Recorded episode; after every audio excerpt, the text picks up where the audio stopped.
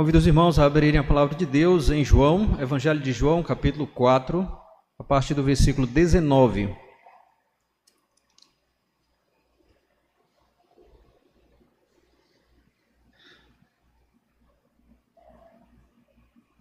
Evangelho de João, capítulo 4, a partir do versículo 19 até o verso 26.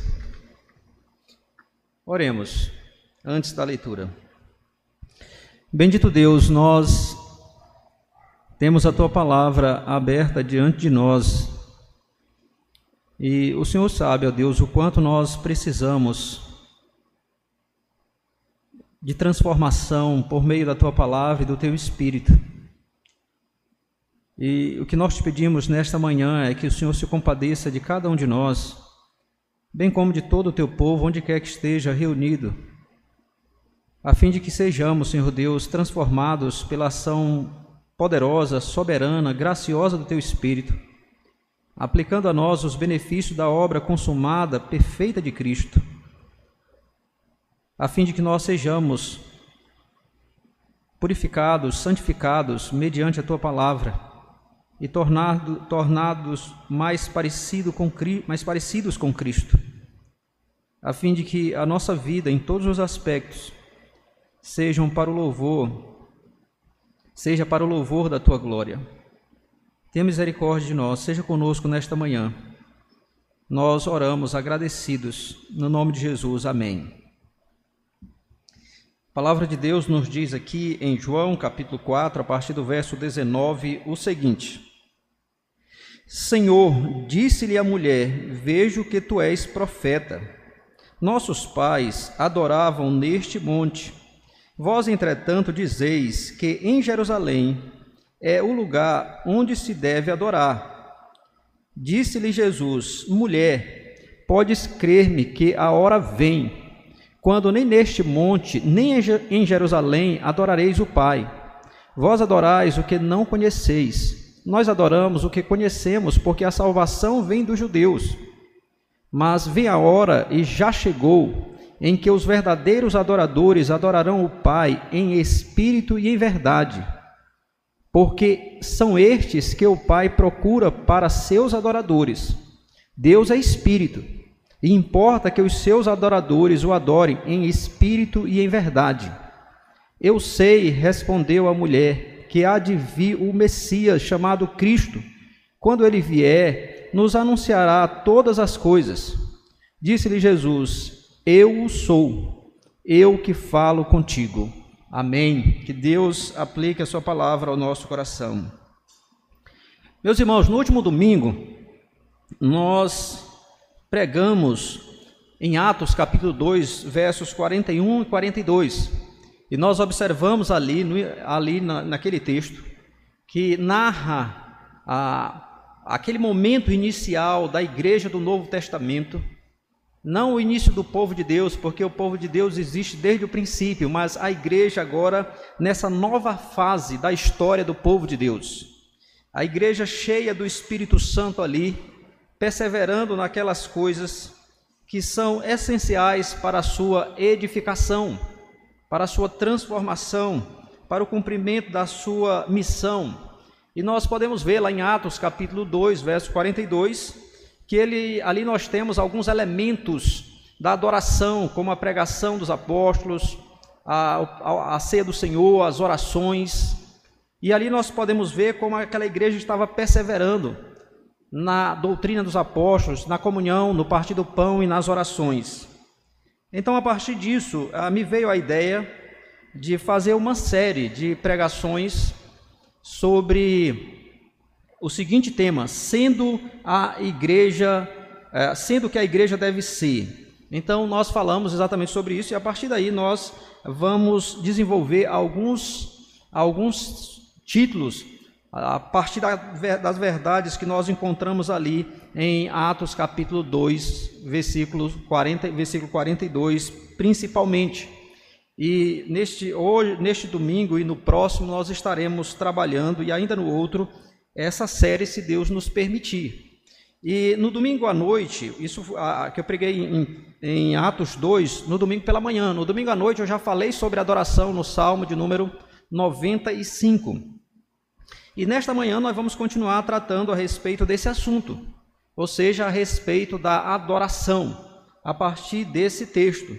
Porque, como igreja, nós devemos perseverar na adoração ao Senhor, na adoração legítima, na adoração verdadeira, naquela adoração que é agradável ao Senhor.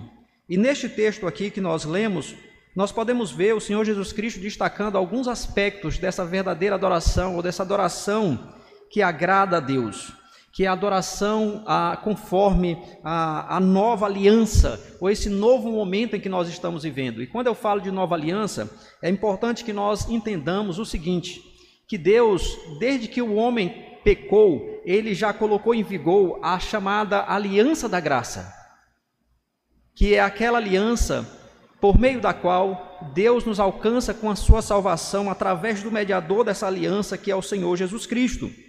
Quando ele promete ali, ele diz ali em Gênesis 3, verso 15, que o descendente da mulher haveria de esmagar a cabeça da serpente, ele já está colocando em vigor esse, esse pacto, o pacto da graça. E no Velho Testamento nós vamos ter vários pactos, como por exemplo, pacto com Abraão, em que Deus faz a promessa, o pacto com Israel ou com Moisés, lá no Monte Sinai, que Deus dá a lei, o pacto com Davi, que Deus dá a, a Davi a promessa de um descendente que vai reinar para sempre. Todos esses pactos são manifestações temporais, fases desse pacto maior, que é o pacto da graça. E quando Jesus vem, ele estabelece a, a última fase desse pacto durante essa história, que é a nova aliança, que é o cumprimento, o cumprimento das alianças, das promessas e das coisas das alianças anteriores. Então a aliança, a nova aliança é um aspecto da aliança da graça no qual as promessas, os tipos, os símbolos das, das alianças anteriores são cumpridos, são cumpridos. Então o que nós temos aqui no nosso texto é o Senhor Jesus Cristo falando da, da, da, adoração agora nessa nova fase da história da redenção, dessa nova fase da aliança da graça, dessa é, da adoração nessa, como nós falamos, que é chamada a nova aliança. Como é a adoração agora? E aí ele vai mostrar que a adoração agora da nova aliança, em muitos aspectos, vai se diferenciar, vai ser diferente da, da adoração na velha aliança. E o contexto aqui dessa, desse ensino do Senhor Jesus Cristo é essa conversa que ele está tendo com a mulher samaritana. Então, os samaritanos eram um povo misto, um povo que foi resultado da mistura de judeus com outros povos. E esse povo tinha uma inimizade com os judeus e vice-versa. Jesus é judeu e ele está conversando com a mulher samaritana. Ele chega ali, como vocês podem ver no início do capítulo 4, ele chega cansado aqui, ah, numa, ali numa região, numa cidade ali, num local de, da, da região da Samaria, e ele está cansado, com fome, e aí os discípulos foram comprar comida. Enquanto ele está ali, chegou uma mulher para tirar água, e ele então vai falar da água da vida, vai falar da vida da mulher, e, e depois nós vamos ver, ele vai falar aqui acerca da verdadeira adoração. E o que nós vamos, irmãos, observar aqui é exatamente algumas, alguma, alguns fatos importantes sobre a adoração da nova aliança, ou seja, a adoração nessa fase entre a primeira e a segunda vinda do Senhor Jesus Cristo. Como deve ser a adoração? Quais são alguns dos fatos a respeito dessa adoração? E é isso que nós vamos ver nesta manhã. Eu quero destacar aqui com vocês alguns fatos. O primeiro deles é o seguinte: que a adoração da nova aliança é uma adoração eminentemente espiritual. Ou seja, o que está, o que, o que a, a, grande ênfase na adoração da nova aliança é o seu aspecto espiritual e não aspectos externos, mas aspectos espiritual. Como nós podemos ver isso? Vamos olhar para o nosso texto, nós vamos perceber que depois que o Senhor Jesus Cristo fala acerca da vida dela, nos versículos anteriores aí, a mulher, verso 19, vai dizer que vai reconhecer que ele é um profeta. Então, por enquanto, ela não entendeu ainda quem ele é, mas ela já percebeu o seguinte: ele, no mínimo, é um profeta. porque ele falou acerca da minha vida. E aí ela fala no versículo 20 a respeito da adoração. Ela traz para a conversa o assunto da adoração. E ela diz assim: Nossos pais adoraram neste monte, adoravam neste monte. Vós, entretanto, dizeis que em Jerusalém é o lugar onde se deve adorar. Então ela coloca aqui ah, uma questão histórica.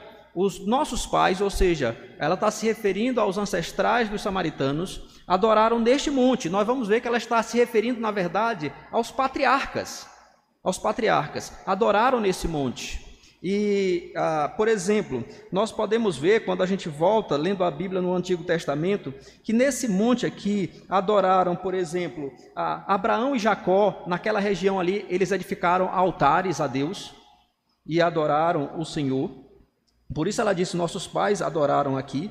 Lembrando que os samaritanos eram um povo resultado da mistura de judeus com outros povos, eles conservaram ainda algumas questões a, a, da, da tradição eles também tinham, inclusive, uma, os cinco primeiros livros da Bíblia, o Pentateuco, ainda que de uma forma deturpada, mas eles tinham, e eles então conservavam algumas coisas. Então ela está dizendo: olha, nosso, nossos pais adoraram aqui neste monte.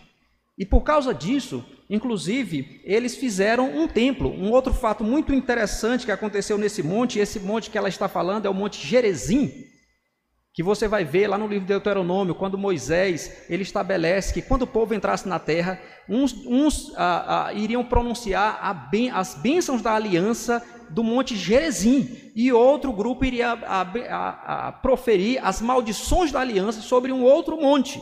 E o Monte Gerezim foi exatamente o monte onde foi pronunciado ou foram pronunciadas as bênçãos da aliança. Ou seja, se o povo vivesse de acordo com os termos da aliança, esse povo seria um povo abençoado. E ele vai dizendo ali, as bênçãos são pronunciadas. Então, era um, um monte que tinha uma história realmente. E o que é que eles fizeram? Eles fizeram desse monte um local de adoração. Inclusive, eles chegaram a construir ali um templo. No tempo de Jesus já estava destruído, mas provavelmente eles ainda se reuniam ali para a sua adoração. E ela então fala desse fato: nossos pais adoraram nesse monte. Mas vocês dizem, e quando ela diz assim, ó, mas vós, entretanto, dizeis, vós, ela está falando do judeu, Jesus é um judeu. E está dizendo, vocês judeus dizem que é em Jerusalém que se deve adorar. E o que está aqui por trás é a, é, é a seguinte pergunta: quem está certo? Vocês, judeus, estão certos? Que o lugar de adoração é Jerusalém? Ou será que nós, os samaritanos, seguindo o exemplo de Abraão, de Jacó e a, a, a, inclusive a pronúncia das bênçãos nesse local, será que nós aqui estamos certos ou são vocês? Então essa era a pergunta da mulher samaritana. Então ela está, a mentalidade dela é uma mente, é uma mentalidade do Velho Testamento. Então de um Deus precisa ser adorado num local. A questão é em que local? Ou é Jerusalém ou é o Monte Gerezim. E aí, Jesus vai dizer o seguinte: vai começar a responder, para mostrar para ela que a adoração na nova aliança não está mais vinculada nem a um local, nem a cerimônias externas, não está mais vinculado a isso. E aí ele vai dizer, versículo 22, versículo 21, ele vai dizer assim: Mulher, podes crer-me que a hora vem quando nem neste monte, nem em Jerusalém adorareis, adorareis o Pai. Então Jesus traz algo totalmente novo ali, algo que realmente era contracultural naquela época. Porque é fato que Deus tinha estabelecido Jerusalém como sendo o local de adoração. Deus ordenou, escolheu aquela cidade. Muitas vezes Deus vai falar sobre isso. E ali ele edificou o templo. E o local certo de adoração era ali. Inclusive, aquele templo ele não tem a mesma significação dessa casa aqui. Porque esse local aqui, por exemplo, ele não é sagrado como aquele local. O, o judeu ele tinha que ir para lá, para Jerusalém, para adorar lá em Jerusalém, porque Deus tinha estabelecido que aquele era o lugar de adoração. Lá os sacerdotes ficavam para ministrar diante do Senhor, para lá o povo afluía para as festas, para adorarem a Deus. Mas o que Jesus está dizendo é que essa fase da história da redenção acabou. Que agora está chegando a hora, ele vai morrer na cruz do Calvário, ele vai ressuscitar dentre os mortos, ele vai derramar o seu Santo Espírito, e isso significa que essas coisas passaram, essa fase passou, uma nova aliança está sendo estabelecida, portanto, ah, não mais nesse monte, nem neste monte aqui em Jerezim, nem em Jerusalém, Jerusalém adorareis o Pai. O Pai. Então Jesus está explicando que não haverá mais um local específico de adoração. Todo lugar agora é local de adoração. O que importa é que o povo de Deus esteja ali, reunido e é, transformado pelo Espírito, lavado no sangue de Jesus. E onde o povo está adorando a Deus, ali é o local sagrado. Por exemplo, esse momento que nós estamos aqui, o que faz desse local sagrado não é o local, mas o fato de que nós, o povo de Deus, estamos aqui e o próprio Deus está aqui a presença de Deus conosco. No último domingo nós aprendemos sobre o culto que a, a, uma das coisas que o culto é é um encontro. Saiamos ao seu encontro com ação de graças. O Salmo 95 diz. Então, aqui nós estamos nos encontrando com Deus, e porque Deus está aqui, separando esse lugar, neste momento, esse lugar aqui é santo. Esse lugar é sagrado, mas terminou o culto. Nós podemos nos reunir, vamos fazer outro culto ali fora. Ali é sagrado. Lá debaixo num pé de manga, ali é sagrado aquele lugar agora. Porque agora não existe um lugar específico, em qualquer lugar. Porque agora é uma nova fase. É uma fase em que o povo de Deus não tem mais um caráter nacional, mas agora o povo de Deus terá um caráter universal, em que as nações serão alcançadas. E onde quer que pessoas sejam alcançadas pela graça do Senhor Jesus Cristo, transformadas pelo poder do Espírito Santo, ali naquele local, elas podem adorar a Deus e podem adorar de maneira satisfatória.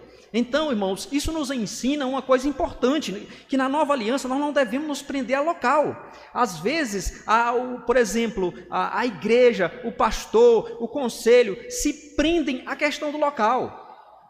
É que aqui esse local é uma questão de conveniência. Mas se, por exemplo, por algum motivo, amanhã nós precisarmos mudar de lugar, podemos vender isso aqui. Podemos vender isso aqui e comprar em outro lugar. Não se prender. Então, às vezes, tem, ah, tem igrejas, por conta da sua tradição, da sua história, que até para mexer numa parede é o negócio mais difícil do mundo. Como se aquele lugar fosse um lugar sagrado por si mesmo. E não é assim. Nós estamos numa nova fase, na, na, nova aliança, em que a adoração a Deus não está mais vinculada a um local. A um local. Então, esse é o primeiro, a primeira característica da adoração verdadeira, que aqui que nós podemos perceber, que ela não está. Por quê? Porque ela é espiritual, predominantemente, ela é, ela é eminentemente uma adoração espiritual. O que o Senhor Jesus Cristo vai colocar nessas palavras, versículo 23. Mas vem a hora, e já chegou, em que os verdadeiros adoradores adorarão o Pai em espírito e em verdade, e em verdade. Então nos diz aqui que a adoração é em espírito e em verdade, em verdade. Então é uma adoração realmente eminentemente espiritual. E aí, meus irmãos e irmãs, é importante a gente entender essa expressão em espírito e em verdade, porque aqui, se você for estudar comentaristas, você vai ver que ah, não há um consenso. Então, muitos eh, dizem que é uma coisa, outros dizem que é outra. Então, não é uma coisa simples da gente saber.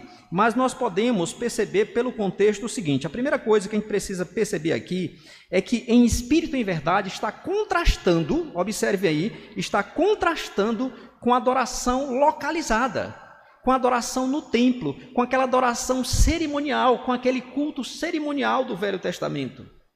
É uma primeira coisa que nós podemos perceber. Se você ler, por exemplo, aqui o texto do versículo, o versículo 21, os versículos 20 e 21, e saltar para o versículo 23, você percebe a conexão clara e o contraste entre aquilo que a mulher estava propondo, ou Jerusalém, ou neste monte, ou neste monte, ou em Jerusalém. E aí Jesus vai dizer que, vai dizer, mulher, pode, é, podes crer-me, que a hora vem, quando nem neste monte, nem em Jerusalém adorareis o Pai. Verso 23. Mas vem a hora e já chegou, em que os verdadeiros adoradores adorarão o Pai em espírito e em verdade. Então vejam que claramente a expressão em espírito e em verdade está contrastando com essa questão de uma adoração que era localizada ou no templo ou no Monte Gerezim, não mais não será mais num local físico, não mais ah, com todas aquelas, aquelas, aqueles, aquelas sombras, aqueles tipos, aquelas coisas que apontavam para Cristo e as bênçãos do pacto. Não, não, não, não vai ser mais assim. Então, o Espírito em verdade está apontando nessa direção, nessa direção, que será um culto. O culto da Nova Aliança é um culto espiritual, eminentemente espiritual. Então, vamos pensar nessas palavras, em espírito e em verdade. Então, em espírito, em espírito significa que a adoração vai ser uma adoração que deve proceder do homem interior, do coração. Não simplesmente uma manifestação externa, não simplesmente o adorador está ali diante do, do, do, do no momento de adoração, diante de Deus, mas está ali de coração, com todo o seu ser. Então é uma adoração que procede do homem interior, que procede do coração, onde ah, e quando nós, quando nós estudamos sobre o que é coração, nós aprendemos que o coração envolve o intelecto, as emoções, o entendimento, os sentimentos, as afeições, as vontades, tudo está no coração. E ele está mostrando que a verdadeira adoração é essa adoração espiritual, que envolve todo o nosso ser a partir do nosso homem interior. E é claro, isso vai se manifestar no exterior através dos nossos lábios, é, em cânticos, em orações, vai se manifestar através dos nossos ouvidos, em receber com atenção e amor a palavra de Deus, em receber de maneira digna os sacramentos.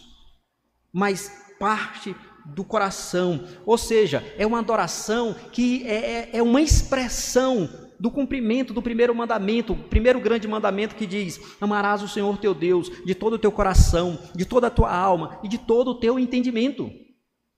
Portanto, meus irmãos, é uma adoração de, de alguém que foi alcançado pela graça de Deus, que foi transformado, que é uma nova criatura, e assim, dirigido pelo Espírito de Deus, ele, de coração, com interesse do seu ser, adora o Senhor. Então, essa é a verdadeira adoração, é uma adoração espiritual. Não é uma adoração espiritual. E aí nós podemos ver, irmãos, que com isso o Senhor Jesus Cristo estava combatendo o, o, erros tanto dos judeus quanto dos gentios daquela época. Por exemplo, certa vez o Senhor Jesus Cristo mostrou porque externamente os judeus estavam fazendo culto, é, é, vamos dizer assim, um culto conforme prescrito, com os sacrifícios e tudo. Mas vejam, Jesus disse assim para os judeus: Bem profetizou Isaías a respeito de vós, hipócritas, como está escrito: Este povo honra-me com os lábios, mas o seu coração está longe de mim. Olha aí, esse povo estava honrando a Deus com os lábios. Eles falavam, mas o coração estava distante. Não era uma adoração espiritual, não era uma adoração de um, do homem interior, não era adoração de alguém que amava a Deus e que tinha sido alcançado pela graça transformadora de Deus mediante o Espírito. Ah, mas isso também é uma censura aos samaritanos. E um grande exemplo do que eram os samaritanos era aquela mulher Aquela mulher, por exemplo, no versículo 22, nós aprendemos que ela, tanto ela quanto os demais samaritanos, eles adoravam sem entendimento, sem, sem entenderem, porque embora eles tivessem conservado algumas coisas, eles perverteram a verdadeira religião. E tá, há toda uma história que não há tempo aqui para explicarmos isso, mas eles já tinham pervertido completamente a, religi a religião verdadeira. Então, eles, eles adoravam a Deus sem entendimento, sem entendimento. Sim, ele era um culto sincretista, ou seja, mistura de vários elementos, que estava inclusive de acordo com a própria natureza daquele povo, que era um povo misto, um povo que era resultado de uma mistura de judeus e outros povos. E eles então adoravam sem conhecer, sem entendimento, portanto, sem coração, ou, ou não sendo do coração, porque um dos aspectos do coração é o aspecto do intelecto, do intelecto e eles estavam adorando sem entendimento. Mas não só isso, vejam a vida dessa mulher. Se vocês olharem no versículo no versículo 17, digo, versículo 16, Jesus diz para a mulher chamar o marido dela. E aí, versículo 17, a mulher diz que não tinha marido. E aí Jesus responde dizendo: Bem disseste, não tenho marido. porque cinco maridos já tiveste, e esse que agora tens não é teu marido. Isto disseste com verdade. Então vejam a vida dessa mulher. Era uma mulher que sexualmente era reprovável. Era uma mulher que estava vivendo uma vida reprovável, impura sexualmente. Então, não era uma adoração que ela apresentava que agradava a Deus. Por quê? Porque a vida dela não agradava a Deus. Porque a vida dela não tinha sido ainda transformada pelo Espírito Santo, não tinha sido lavada no sangue do Senhor Jesus Cristo. Então era uma adoração que não era uma adoração espiritual, nem, sem entendimento, sem vida santa. Sem vida santa. Então, aqui com essas palavras, Jesus, ou com essa palavra em espírito, ele está combatendo tanto os erros dos judeus quanto os dos samaritanos. Porque os, os judeus ele, eles se dedicavam às questões externas, aos aspectos externos da adoração. Como Jesus disse, por fora vocês são muito bonitos, mas vocês são, vocês são como, como sepulcros caiados. Por fora uma beleza, mas por dentro, por dentro cheios de podridão. Então, tanto judeus quanto gentios, na época de Jesus, pelo menos na sua grande maioria, eles estavam corrompidos e não apresentavam adoração em espírito. Porque a adoração em espírito ela tem que proceder realmente do nosso interior, do nosso interior transformado, santificado pelo Espírito. Bem, então essa é uma primeira coisa. Segunda, segunda a segunda expressão aqui, em verdade, para a gente entender o que significa esse culto espiritual. Em verdade aqui, irmãos, ah, eu, existem outras, outras interpretações, comentaristas dizem outras coisas, mas eu quero passar aqui simplesmente aquilo que eu entendo ser verdadeiro. Em verdade aqui significa que a adoração na nova aliança, ela está, ela, ela não está mais vinculada a tipos e símbolos que caracterizavam a adoração do Velho Testamento. Vejam que a expressão em espírito e em verdade está contrastando com a adoração no templo, no local físico, que ali tinha todas aquelas questões ali de sacrifícios, de, de aquelas, aquela ordem sacerdotal, tudo isso que apontava para Cristo. Tudo isso que apontava para Cristo, para os benefícios do novo pacto. Então, o, o, aqui, a, quando ele diz em verdade, significa verdade aqui, a palavra verdade está sendo usada não no sentido de verdade contrastando com a mentira, mas verdade contrastando com aquilo que é sombra, com aquilo que é tipo, com aquilo que apontava para a verdadeira realidade.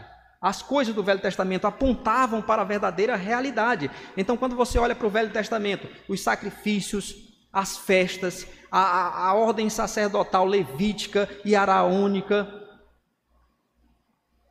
tudo aquilo ali, o próprio templo, tudo isso apontava para as realidades que viriam na nova aliança, na pessoa e na obra do nosso Senhor Jesus Cristo. Ah, é, inclusive, o comentário da Bíblia de Genebra diz uma coisa muito interessante. Ele, ele, diz o seguinte: que a expressão em verdade significa efetivamente, isto é, em adoração celestial, na qual a adoração terrena, da qual a adoração terrena é apenas um tipo. Aqui Jesus empregou o termo verdade no mesmo sentido em que Hebreus 8:2 e 9:28. Ah, nesses textos, a, o autor aos Hebreus ele fala, faz a distinção entre o tabernáculo celestial e o, tebe, o tabernáculo terreno.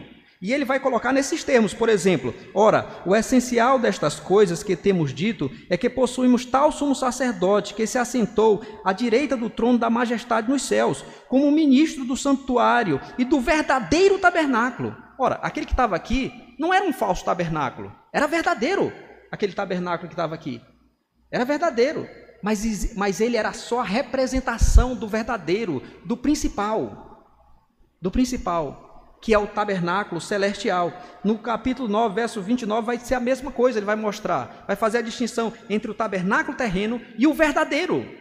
Não é que esse tabernáculo terreno é falso, ele existe de fato, foi o próprio Deus que estabeleceu ali, mas ele é uma representação do verdadeiro, do principal, que é o celestial. Então, essa palavra em verdade está fazendo o contraste entre todas aquelas cerimônias que eram do Antigo Testamento, que pertenciam à antiga aliança e que agora, com a vinda de Cristo, elas cumpriram o seu papel. Cristo cumpriu o papel de todas essas coisas e cancelou todas elas, porque agora nós não adoramos mais através de sacrifícios, nós não adoramos, não existe mais uma ordem sacerdotal por meio da qual nós adoramos, agora nós adoramos através do Senhor Jesus Cristo, que é a verdade, que é a realidade para a qual aquelas coisas do Velho Testamento apontavam.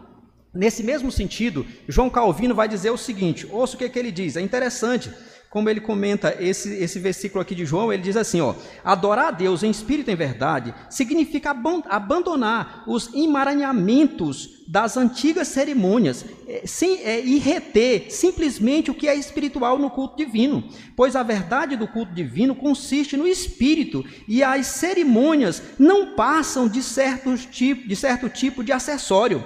E aqui devemos é, devemos uma vez mais observar que verdade não é comparada com falsidade, mas com a adição externa das figuras da lei, de modo que, para usar uma expressão comum, ela é a substância pura e simples do culto espiritual. Então ele está dizendo a mesma coisa aqui que a, a palavra verdade é para mostrar que agora nós não adoramos mais através de tipos, de sombras, de figuras mas nós adoramos na própria realidade das coisas que essas para qual essas coisas apontavam. Ou seja, nós adoramos por meio de Cristo, nós adoramos por meio ah, daquilo que Cristo estabeleceu na sua obra, ou seja, a realidade em si.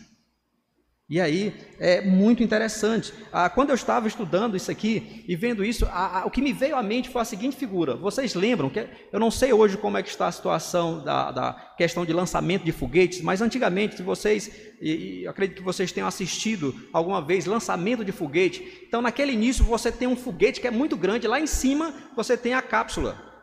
E ali nós temos o que realmente interessa. E aí aquele foguete sai, mas quando chega em determinado ponto, a cápsula se desprende, aquilo é descartado e só a cápsula segue. Então nós podemos fazer a seguinte, a seguinte comparação. No Antigo Testamento, aquelas coisas, sacrifícios, a, o sacerdócio araônico, o próprio prédio, o templo, as festas, todas aquelas cerimônias eram acessórias, eram, eram necessárias na, nessa, naquela fase. Mas agora na nova aliança só fica a cápsula, aquilo que é espiritual. Isso ilustra bem porque, porque significa que no Velho Testamento o culto também era espiritual. Que no Velho Testamento o culto era espiritual. Mas era um culto que tinha muitos acessórios. Agora esse culto, ele continua sendo espiritual, mas não mais através de figuras. Não precisa mais de acessórios, porque a realidade chegou. Cristo. E essa é a adoração que nós prestamos por meio do nosso Senhor Jesus Cristo. E nós vemos aqui no texto que essa adoração em espírito e em verdade é a adoração que agrada a Deus. Ou seja, uma adoração que procede do coração, um coração transformado, que procede do homem interior, de um coração que ama verdadeiramente a Deus e que não mais está preso a essa questão de local, de tipo, de figuras. E aí nós vemos, por exemplo, pessoas ou grupos de igreja querendo voltar para aquelas práticas antigas. Isso é uma aberração. E aí nós vemos que a adoração é, que agrada a Deus é essa em espírito e em verdade, de tal maneira que Deus procura adoradores que o adorem assim. Veja o final do versículo 23, quando ele diz assim: Porque são estes que o Pai procuram para seus adoradores. Para seus adoradores. Então a adoração que agrada a Deus é essa adoração em espírito e em verdade. E Deus procura esses adoradores. E aí, irmãos, nós temos aqui o fato de que a, a, na nova aliança, aqui na nova aliança, vejam, a, Deus vai alcançar adoradores, vai reunir adoradores, vai transformar pecadores em adoradores que o adorem em espírito e em verdade. E a questão é: como é que ele faz isso? Como é que Deus faz isso? E a resposta que o Novo Testamento vai nos dar é através da pregação do Evangelho, através da missão da igreja, em que nós, como igreja, vamos pregar o Evangelho, vamos discipular as nações e vamos alcançar vidas para que pessoas que outrora eram idólatras, viviam nas suas idolatrias, agora se prostrem diante do verdadeiro Deus e o adorem em espírito e em verdade. E em verdade. E aí nós vemos aqui a ligação entre a adoração e a missão. A missão existe por causa da adoração. Por nosso intermédio, o Senhor Deus vai alcançando, e por meio da pregação da palavra, pela ação do Espírito Santo, vai alcançando pecadores, para que estes se tornem adoradores. Assim nós devemos fazer, meus irmãos, em nosso lar, porque no nosso lar, muitas vezes, é, e tem muitos casos, famílias, nem todos são crentes. Então, trabalhar para alcançar essa pessoa, na nossa vizinhança, no nosso bairro, no nosso estado, no Brasil e no mundo. Nós devemos trabalhar, sermos instrumento de Deus para que pessoas sejam alcançadas e se tornem adoradoras, que adorem a Deus em espírito e em verdade. Então, o que, é que nós aprendemos aqui, irmãos? Que lições nós podemos tirar desse primeiro momento? Nós podemos tirar a seguinte lição: que adoração é uma atividade para a qual Deus exige o envolvimento integral do nosso ser. Tem que ser em espírito e em verdade. É o envolvimento integral do nosso ser. Não adianta, meus irmãos, estarmos aqui, ah, fisicamente aqui, quando o nosso pensamento, o nosso intelecto está ocupado com outra coisa, em outro lugar. Não adianta estar aqui quando meu coração está desejando estar em outro lugar. Não adianta eu estar aqui, meus irmãos, se eu estou só a casca, só fisicamente, ou de maneira hipócrita. Eu estou louvando com os lábios, expressando uma emoção puramente humana, enganando os meus irmãos e irmãs, quando Deus está vendo que o meu coração está cheio de podridão. Adoração tem que ser adoração, tem que ser adoração em espírito, tem que proceder do homem interior, transformado pela ação do Espírito, uma pessoa que ama verdadeiramente a Deus. Então, isso é adoração espiritual, e é assim que nós devemos fazer. Paul Tripp, no seu livro Instrumento nas mãos do, do, do, Instrumentos nas mãos do Redentor, ele diz: Deus não aceita nada menos que o centro do seu ser aquilo que você aquilo que você verdadeiramente é. Seu alvo é, as nossas, é que as nossas vidas sejam moldadas por nossa adoração a Ele e nada, e nada mais. É isso que Deus quer. Não, por isso a Bíblia diz: Filho meu, dá-me o teu coração. Porque aquilo que domina o nosso coração domina todo o nosso ser, toda a nossa vida, todos os aspectos da nossa vida. E é assim que nós devemos adorar o Senhor. Outra coisa importante que esse texto nos mostra é que a adoração, ela deve ser para agradar não a nós mesmos, mas a Deus. Veja que Deus busca adoradores que o adorem em espírito e em verdade. É assim que ele quer ser adorado. É assim que ele quer ser adorado. Então, significa dizer que no culto, meus irmãos, nós devemos ter muito cuidado para que nós não venhamos simplesmente querendo ah, re receber que o culto seja agradável a mim. Rapaz, mas o culto foi tão ruim hoje. Ah, então, nós não, veja, nós não estamos vindo aqui para receber um culto que seja agradável. Nós estamos aqui para apresentar um culto que seja agradável. Que seja agradável a Ele.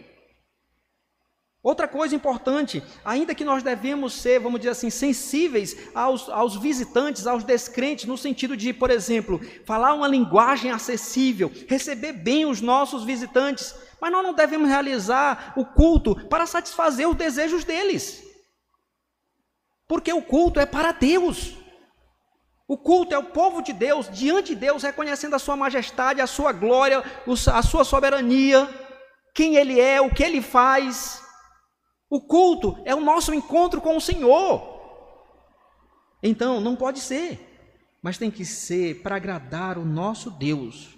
E o culto que agrada o nosso Deus é um culto de coração, um coração transformado, purificado. O autor aos Hebreus vai até dizer que nós devemos, nós devemos é, ter coragem para entrar no Santo dos Santos pelo novo e vivo caminho, tendo consciência pura e coração purificado, lavado. Esse é o culto que agrada a Deus. E aí nós podemos pensar, meus irmãos, como é que anda a nossa vida? Como é que anda a minha vida, a sua vida no dia a dia? Como é que nós temos vivido de segunda a sábado? Porque existe isso, infelizmente. Às vezes a pessoa vive de segunda a sábado como um ímpio, mas no domingo quer se apresentar diante do Senhor como se fosse o crente mais piedoso. E vive nesse dualismo. Não. O culto em espírito e em verdade requer que eu tenha uma vida santa, piedosa e me apresente nesse, dessa forma diante dele, para a glória dele, para o louvor da sua glória. Bem, mas ainda, irmãos, observem ainda uma outra verdade. Então, a primeira coisa que nós vimos aqui, o culto, ele é o culto da nova aliança, ele é eminentemente espiritual, espiritual, que está expresso aí nessas palavras em espírito e em verdade, como nós vimos. Outra coisa é que o culto, esse culto espiritual, ele está, o culto da nova aliança, ele, ele está plenamente de acordo com a natureza de Deus. Veja o versículo 24, que ele diz assim, ó: Deus é espírito, e importa que os seus adoradores o adorem em espírito e em verdade. Em espírito e em verdade. Ele é espírito e importa que os seus adoradores o adorem em espírito e em verdade. E o que nós vemos é que essa adoração da nova aliança, adoração em espírito e em verdade, ela está alicerçada na natureza de Deus. Ele é espírito. E, portanto, nós devemos adorá-lo em espírito e em verdade. Então, dizer que Deus é espírito, meus irmãos, significa dizer que ele é um ser pessoal, imaterial, sem forma física, portanto, invisível, imperceptível pelos sentidos humanos, imperceptível. Ele é infinito, ele é onipresente, porque ele é um espírito, ele é espírito, não espírito como os espíritos criados. Por exemplo, nós seres humanos, nós temos corpo e espírito. Os anjos são espíritos, mas são espíritos criados. Deus é de uma outra, vamos dizer assim, de outro nível, um espírito de outro nível. E se ele, então, como eu disse, se espírito significa isso, que ele é pessoal, é imaterial, é, é, invisível, que ele não possui partes nem dimensões, ou seja, ele é infinito, ele é imenso, ele está em todos os lugares, significa que a adoração não pode ser presa a um lugar mais. Não pode ser vinculada a um lugar. A adoração foi presa a um lugar por um tempo, porque foi uma fase da história da redenção para instruir, para, para, para instruir o povo de Deus, para apontar para determinadas coisas. Mas agora, não mais. Ele não está preso a um lugar. Outra coisa, ele não pode ser representado por imagens, por figuras. Deus não pode ser. Ele não pode ser, ele não pode ser adorado simplesmente externamente, porque ele é espiritual, ele é espírito e, portanto, tem que ser em espírito, algo do coração, algo que transcenda a questão material. Outra coisa, ele também deve ser adorado conforme ele mesmo administra a sua, a sua aliança. Numa fase é assim, mas agora nessa nova fase é desse modo. E observem também que o texto diz que importa. Essa palavra importa significa aí, ó, significa que é necessário. É assim que deve acontecer. É assim que Deus exige o culto espiritual. Então, irmãos, nós aprendemos o quê? Que não é a igreja. Vejam, não é a igreja que determina como Deus quer ser adorado. E aí eu achei muito interessante um pregador dizendo que se você, se nós, ah, falando que numa mesma cidade tem cultos tão diferenciados, se nós fôssemos visitar as igrejas aqui de Teresina, vamos visitar as igrejas, e nós vamos pegar só aquelas que nós consideramos como igreja, nós não vamos para seitas não. Você vai ver uma diversidade de culto tão grande, tão grande. E aí, nós devemos entender, não é a igreja que estabelece, mas é Deus que estabelece, segundo a sua natureza e conforme ele nos revelou aqui na sua palavra, como está aqui, por exemplo, nesse texto. Não é a igreja que estabelece a maneira, é Deus, é Deus. Então qual é o ponto nosso, meus irmãos? Nós devemos ter muito cuidado. Nós, por exemplo, da liderança, nós é, que somos os pastores da igreja e os membros também para que nós não nos desviemos disso, porque no momento em que eu começar, nós começarmos a adorar a Deus de uma outra maneira, isso é idolatria. Isso vai desagradar a Deus. Isso vai trazer desonra para Deus. E isso vai, pode trazer juízo sobre a nossa vida. Então, como pastores, nós temos que zelar pelo culto, para que o culto seja apresentado em espírito e em verdade, conforme a natureza de Deus, conforme Ele revelou para nós na Sua palavra. Mas também isso é dever de vocês. Porque essa liderança que está aqui vai passar. Nós podemos sair por algum motivo. De repente eu posso ir para outro campo. Ah, os, alguns dos presbíteros podem também deixar de ou se mudar para outra cidade e vem uma outra liderança. Mas os irmãos devem ter cuidado para que a adoração seja uma adoração para Deus, segundo a natureza de Deus e para a glória desse Deus, conforme Ele mesmo estabelece na Sua palavra e de acordo com a nova aliança. Então nós devemos ter cuidado com isso, irmãos, porque nós podemos ser culpados. Outra coisa, nós como é, é gera, essa gera, esta geração deve ensinar a geração futura, porque pode ser que nos nossos dias não haja corrupção, mas o que será dos nossos filhos? Está ali o Abraão,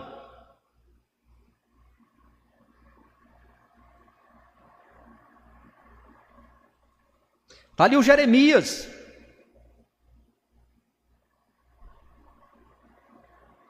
O que vai ser dessa nova geração? Nós devemos passar para a nova geração a verdadeira adoração. E aí, nós, como pastores, professores de escola bíblica e como pais, nós temos o dever de passar para eles a verdadeira adoração, a fim de que eles continuem adorando a Deus e eles, por sua vez, repassem à próxima geração e assim por diante, e nós venhamos adorar o Senhor em espírito e em verdade no decorrer das gerações. Por fim, irmãos, eu quero apenas observar com vocês quem é, porque nós vimos que ela é a verdadeira adoração, a adoração da nova aliança, ela é eminentemente espiritual. A adoração da nova aliança, ela é segundo a natureza de Deus. Ela, ela, ela se conforma perfeitamente com a natureza de Deus. E a terceira e última coisa é que a, adoração da nova aliança, ela é estabelecida, ela é colocada em vigor pelo Messias divino. Vejam que Jesus diz assim: quando a mulher pergunta, quando a mulher coloca ali, quem está certo? Vocês nós adoramos nesse monte, vocês adoram lá em Jerusalém. Ele diz assim, aí ele vai dizer: vem a hora, versículo 21. Depois, no versículo 23, ele diz: vem a hora e já chegou. Aí, de, que, que hora é essa que ele está falando? É exatamente, a, ele, ele chegou, o Messias chegou. Ele está cumprindo todos os rituais do Velho Testamento, todas as figuras, todas as sombras. Ele vai morrer na cruz do Calvário, vai ressuscitar, vai subir aos céus, vai derramar o Espírito e a nova aliança agora vai começar. E, portanto, um novo, a, a adoração terá uma nova significação, vamos dizer assim. E aí, versículo 26, observe 25, que a mulher, depois que Jesus diz que a natureza de Deus exige que seja um culto espiritual, ela vai, de, vai tentar mudar de assunto. Ela vai dizer: Eu sei, respondeu a mulher, que há de vir o Messias chamado Cristo. Quando ele vier, nos anunciará todas as coisas. Então ela, é como se ela tivesse dizer: Tudo bem, tudo bem, vamos fazer o seguinte: vamos esperar o Messias. Quando ele chegar, ele vai realmente declarar como é que é a coisa. Como é que a coisa deve ser. Como é que a adoração deve ser. Ele vai anunciar todas as coisas, inclusive a questão da adoração, ele vai dizer. Só que tem um detalhe. Versículo 26, o que, que Jesus disse? Sou eu, eu o sou, eu que falo contigo. Eu sou o Messias. O Messias divino chegou. E a palavra eu sou aqui, ela é uma referência, muitos estudiosos dizem, àquela palavra de Deus lá no Velho Testamento, quando ele se revelou para Moisés, dizendo: Eu sou, revelando o seu nome. E no Evangelho de João nós vamos ter muito isso. Ele diz: Eu sou, eu sou o Messias. O Messias chegou. Não precisa esperar. Vai ser exatamente assim como eu estou dizendo, porque eu cheguei. E através da sua obra, o Senhor Jesus Cristo nos trouxe uma nova maneira de adorar. Não mais ah, permanece a questão espiritual, que Deus sempre exigiu que o culto fosse espiritual. Mas no Velho Testamento o culto tinha muitos acessórios. Mas agora na nova aliança não tem mais esses acessórios. Nós não sacrificamos animais, nós não andamos com incenso, nós não temos mais um local. Cristo cumpriu tudo isso. E agora nós nos reunimos para um culto simples diante do nosso Deus, de coração adorando esse Deus maravilhoso e expressando isso através de orações cheias de gratidão, de cânticos que de fato reconhecem a beleza, a glória do Salvador, ouvindo com atenção, com submissão e dedicação a palavra de Deus. Então é isso, porque o Messias ele veio estabelecer e a palavra de Deus vai gastar muito tempo mostrando como ele estabeleceu isso. Nós não vamos ter tempo, mas depois, se você ler o livro de Hebreus, vai dizer que nós oferecemos os nossos sacrifícios de louvores, não mais de animais, por meio de Jesus Cristo, o nosso sumo sacerdote. O autor aos Hebreus vai dizer, por exemplo, que nós devemos ter toda intrepidez para entrar no Santo dos Santos, pelo novo e vivo caminho que ele nos no, no, nos consagrou. Ou seja, nós não entramos mais no Santo dos Santos por um, por um sacerdote humano pecador como nós, que colocava os nomes aqui. Mas agora na adoração nós entramos no Santo dos Santos por meio de Jesus Cristo, ele nos fez assentar com Ele nos lugares celestiais. Ou, por exemplo, lá no capítulo 2 de Hebreus tem algo maravilhoso, quando ele diz que nós da nova aliança, nós chegamos ao Monte Sião, a cidade do Deus vivo, a Jerusalém celestial, e as incontáveis e as incontáveis hostes de anjos, e a universal assembleia, e a igreja dos primogênitos arrolados nos céus, e a Deus, o juiz de todos, e aos espíritos aperfeiçoados e a Jesus, o mediador da nova aliança. Pastor André até pregou sobre esse texto aqui um dia, dizendo que quando nós estamos reunidos, nós somos elevados para a glória de Deus, para a presença de Deus em adoração, porque nós não adoramos mais através de figuras, mas por meio do nosso Salvador Jesus Cristo. Nós chegamos a uma nova fase. E que privilégio, meus irmãos, é adorar a Deus assim. Que privilégio. Que privilégio é adorar Deus dessa forma. Adorar a Deus na nova aliança. Nós somos muito impressionados por aquilo que nós vemos. Nós queremos muitas vezes pompa, queremos nada disso. Simplicidade. Simplicidade. É, é, essa é uma palavra importante para o culto da nova aliança. Por meio de Jesus Cristo, vidas transformadas, santas, diante do Senhor, adorando esse Deus maravilhoso. É assim que nós devemos adorar. É nessa adoração, meus irmãos, que nós devemos perseverar por meio do nosso Senhor Jesus Cristo. E se você não é crente, você só pode fazer parte disso através desse que é o mediador, o Senhor Jesus Cristo. Você só pode fazer parte disso através desse que é o sumo sacerdote para sempre, o nosso Senhor Jesus Cristo, que é aquele para, o, para quem todas aquelas figuras do Antigo Testamento, templo, festa, sacrifício e tudo mais apontavam para ele, para a sua obra maravilhosa. Você precisa dele. Crê no Senhor Jesus Cristo como Senhor e Salvador da sua vida. E aí sim você pode se unir a nós em verdadeira adoração, que é uma adoração em espírito e em verdade.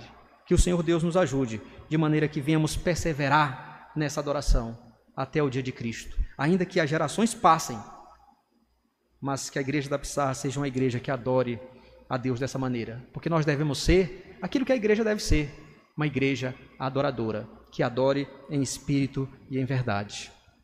Amém. Vamos orar, irmãos. Ó bendito Deus, queremos agradecer pelo imenso privilégio. O Senhor nos alcançou com a tua graça e vivenciamos nessa fase da história da redenção, a nova aliança, onde não temos mais, não servimos mais o Senhor, não adoramos mais o Senhor através de tipos, de sombras, de figuras, mas nós adoramos no período da realidade, da verdade, que é Cristo, para quem todas essas coisas, essas sombras apontavam. Ó oh Deus, obrigado por esse privilégio. Agora nos ajuda de maneira que nós possamos adorar em espírito, realmente expressando a Deus no culto que de fato amamos o Senhor de todo o nosso coração, de toda a nossa alma, de todo o nosso entendimento, de toda a nossa força que nós nos apresentemos, apresentemos diante do Senhor com vidas transformadas, trabalhadas, santificadas pelo Teu Santo Espírito, de maneira que nós este, que estejamos aqui não só de corpo, mas de mente, de, de, de, de, de intelecto, de, de emoções, de afeições, todo o nosso ser voltado para Ti nessa adoração espiritual maravilhosa. Que o Senhor, Deus, nos ajude para que nós, Igreja da Pissarra, sejamos uma igreja perseverante na adoração.